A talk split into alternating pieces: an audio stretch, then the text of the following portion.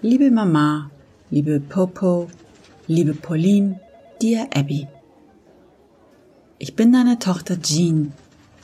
Ich sitze an deinem Arbeitsplatz, in deinem Büro und schreibe meiner Mutter, also dir, einen Brief. Aber das ist mehr als ein Brief. Das ist ein Spickzettel. Dein Spickzettel. Denn du leidest an Alzheimer und vergisst nicht nur, wer du bist, sondern auch, wer du warst. Wenn du diesen Brief dabei hast, dann kannst du immer heimlich spicken. Wichtig sind die Merksätze, okay? Dann erzähle ich also der legendären Abigail van Buren einmal ihre Legende. Dein Name ist Pauline Easter. Geboren bist du als Anna Friedman am 4. Juli 1918. Du hast eine eineige Zwillingsschwester mit Namen Esther Pauline. Ja, deine Eltern waren Menschen mit Humor. Darum hattet ihr Spitznamen. Du warst Popo und sie war. Aber woher diese Namen kamen, weiß keiner mehr. Ihr habt ein Leben lang versucht, möglichst identisch auszusehen und zu handeln oder gar zu denken. Oder besser gesagt, du hast das eher versucht. Ihr habt sogar in der Highschool beide den gleichen Jungen gedatet, der dann zum Abschlussball mit zwei Friedman-Töchtern kam. Popo links, Epi rechts. Oder andersrum, konnte ja keiner wissen. Ihr habt miteinander studiert, und zwar Journalismus und Psychologie. Als ihr größer wurdet, habt ihr eine riesige Doppelhochzeit gefeiert mit identischen Brautkleidern, 600 Gästen, drei Rabbis und auch mit zwei Ehemännern. Aber natürlich kann auch heute niemand mit letzter Gewissheit sagen, welcher Mann welche Frau geheiratet hat. Und ich bin mir ziemlich sicher, dass ihr euch die Gelegenheit für einen Scherz nicht entgehen habt lassen. Aber dann seid ihr natürlich in verschiedene Häuser gezogen und habt zwei verschiedene Leben gelebt. Ihr habt ja auch zwei verschiedene Ehemänner geheiratet und verschiedene Kinder bekommen. Ich glaube, dir hat das sehr weh getan. Deine Schwester aber die ist richtig aufgeblüht. Du liebtest diese Zwillingsspielchen. Sie hasste es. Du warst froh, keine Identität zu haben und Esther leidete darunter. Aber das musst du dir alles nicht merken. Merksatz 1. Du bist Pauline Phillips. Deine Schwester heißt Esther. Ihr seid beide 82 Jahre alt. Du hast Psychologie und Journalismus studiert. Dein Mann hieß Morton Phillips. Du hast zwei Kinder. Eines bin ich, deine Tochter Jean und das andere ist dein Sohn Edward. So, jetzt beginnt der Legendenteil. Die Legende besagt, dass du schon immer angesprochen wurdest, weil Leute deinen Rat wollten. Deswegen hast du Psychologie studiert. Schon im College hast du mit deiner Schwester Esther in der Uni-Zeitung eine Lebensberatungskolumne geschrieben. Die war damals schon sehr beliebt.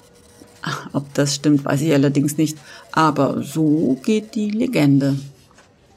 1944 ist die Familie dann nach San Francisco gezogen und du brauchtest dringend einen Job. Das Geld reichte nicht. Ich würde noch anfügen, für deinen exklusiven Lebensstil aber das ist nur eine Fußnote. Deswegen bist du zum San Francisco Chronicle gegangen und hast dem Chefredakteur erklärt, dass seine Lebensberatungskolumne altbackener und langweiliger Mist ist, den kein Mensch liest. Hm. Und du hast erklärt, du kannst es viel besser. Als Referenz hast du ihm die College-Zeitschrift gezeigt. Dem war das wohl leidlich egal. Aber er hat dir einen Stapel beliebiger Leserbriefe in die Hand gedrückt und gesagt, Beantworten Sie diese und kommen Sie in ein paar Wochen wieder, dann, dann reden wir weiter. Du bist dann ins Büro deines Mannes gegangen, ein paar Blöcke weiter, hast die Sekretärin erstmal weggescheucht und in 90 Minuten alle Leserbriefe beantwortet. Und mit den Antwortbriefen bist du dann wieder in die Redaktion.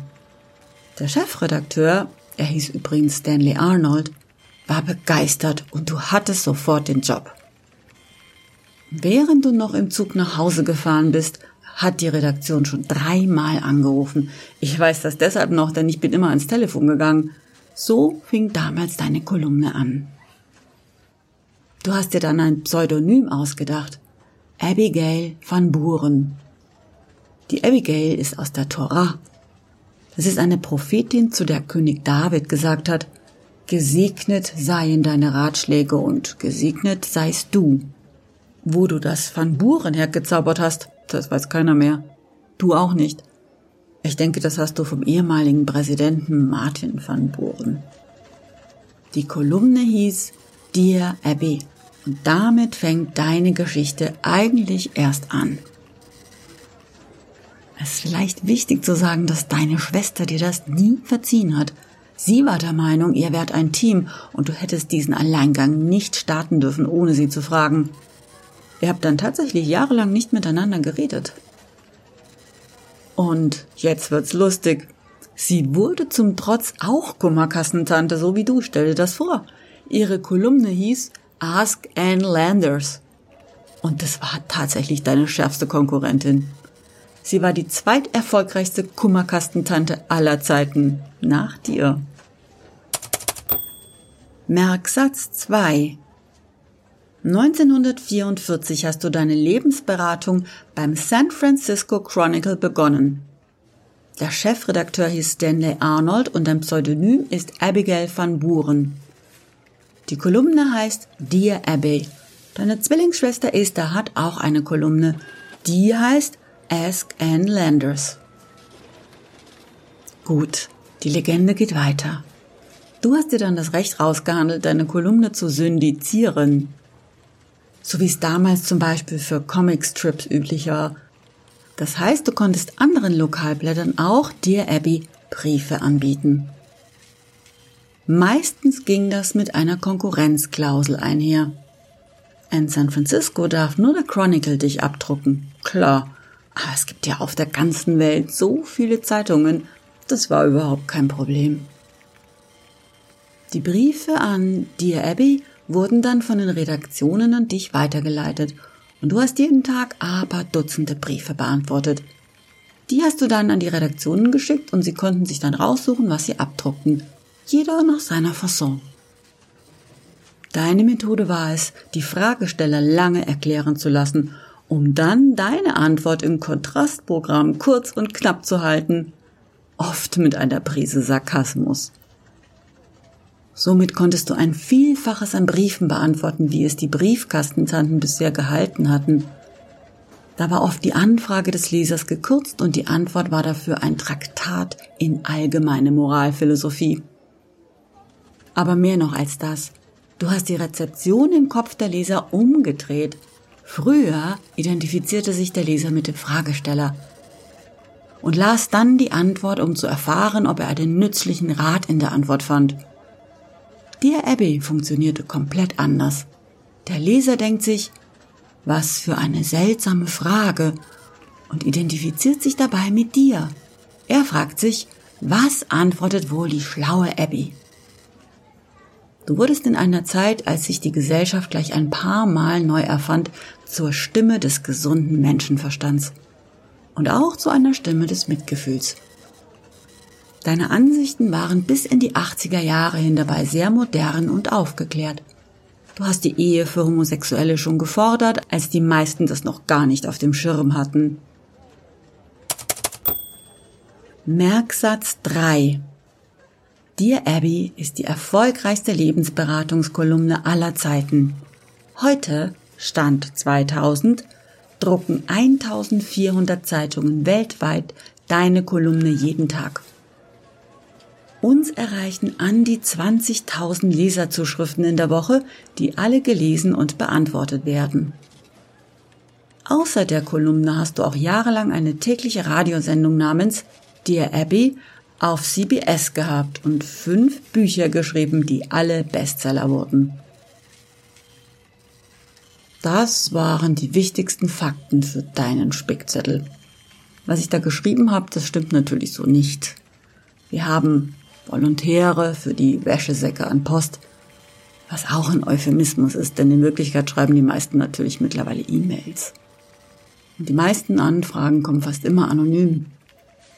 Haben wir aber einen Absender, dann kommt er in unsere Datenbank für den Dear Abby Newsletter. Alle bekommen per Post oder per E-Mail aber nur eine der Standardantworten.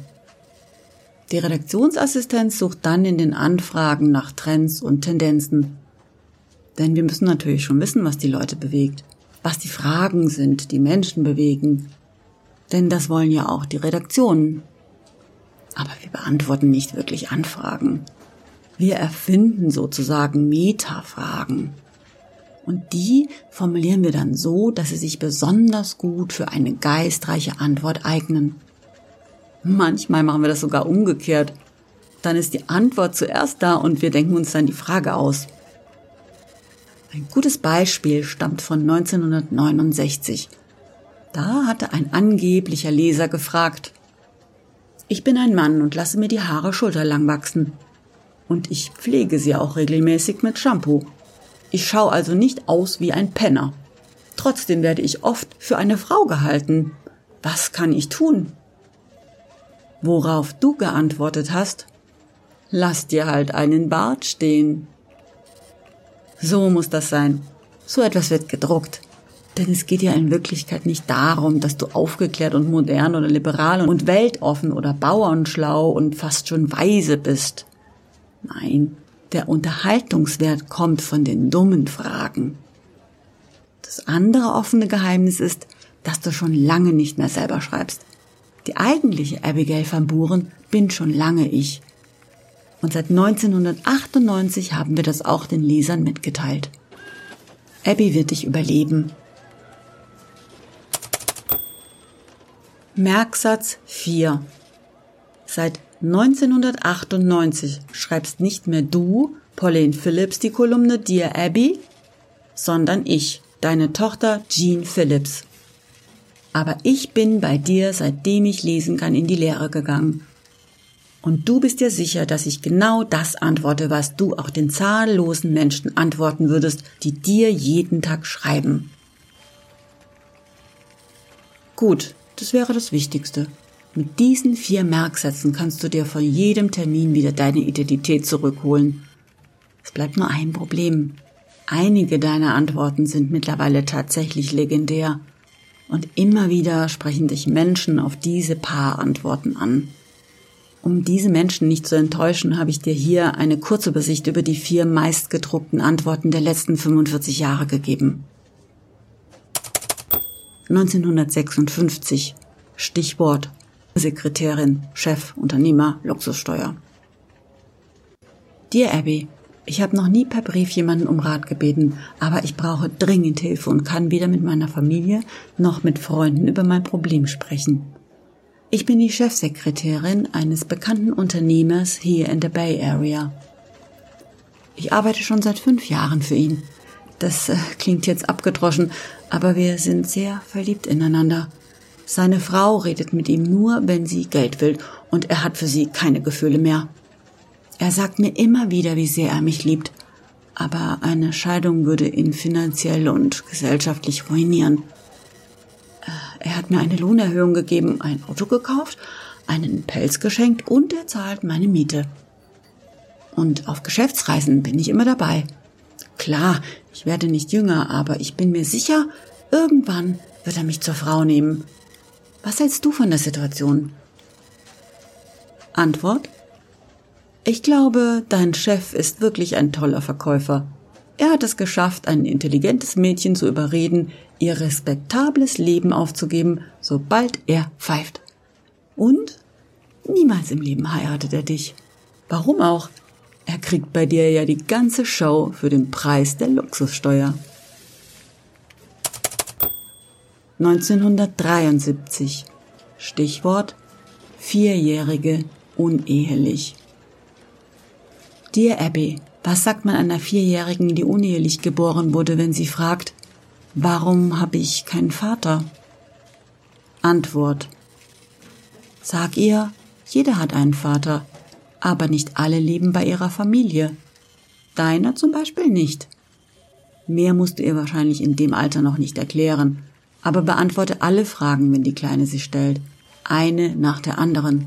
Und sei ehrlich, keine Märchen erfinden, okay? 1993.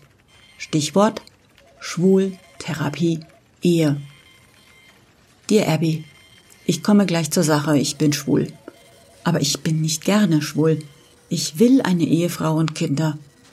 Ich habe schon viele Psychiater und Therapeuten besucht, um mir meine komische Entscheidung abzugewöhnen, aber nichts hat geholfen. Es ist ja toll, wenn Schwule sich mit ihrer Orientierung abfinden können, aber ich will das einfach nicht. Ich weiß, ich wäre viel glücklicher, wenn ich hetero wäre. Was soll ich bloß tun? Antwort. Du glaubst, du hättest dich entschieden, homosexuell zu sein? Dann kannst du dich auch entscheiden, hetero zu sein.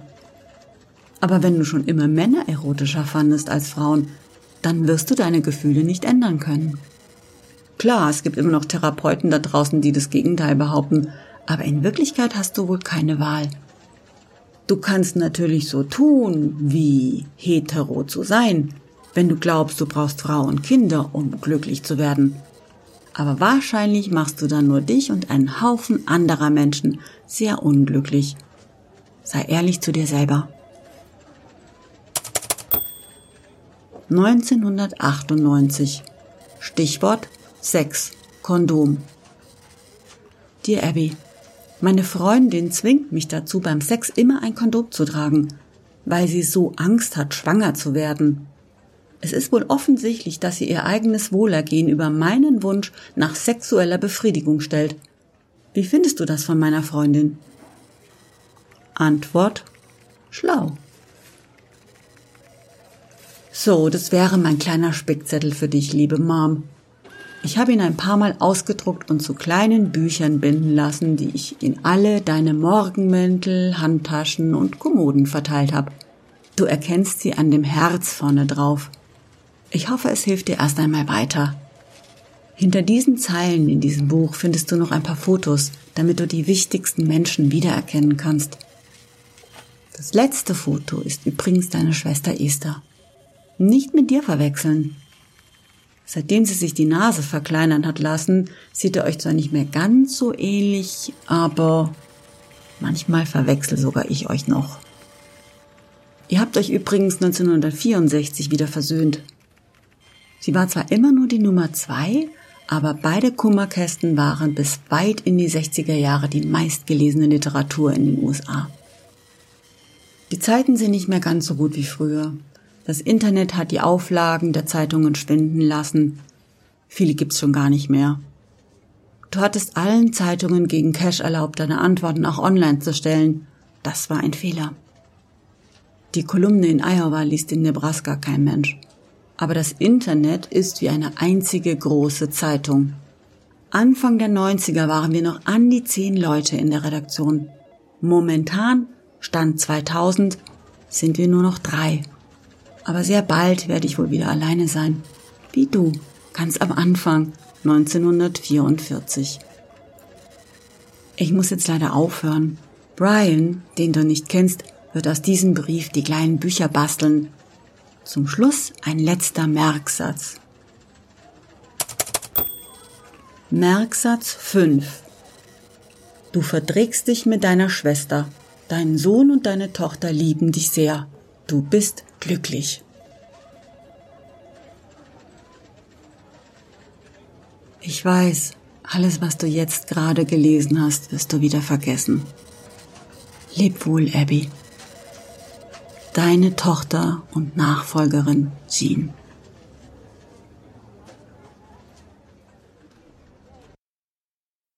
There's a busybody woman in the paper. Gives advice to the trouble and love Oh, yeah. My girl wrote her about me. So I'm writing this letter to inform. Dear Abby, I read what my girl had to say. In yesterday's paper, everybody read about me. I was cruel and untrue, and you advised her to find her somebody new. Dear Abby, please answer my letter today.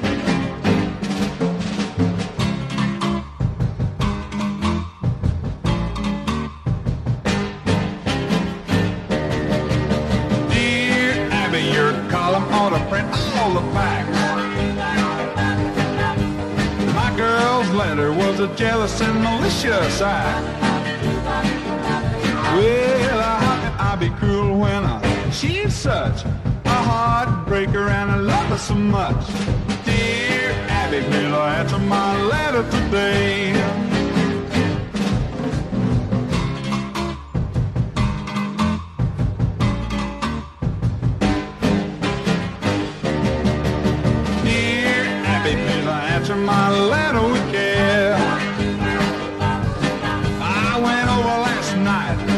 Somebody else was there.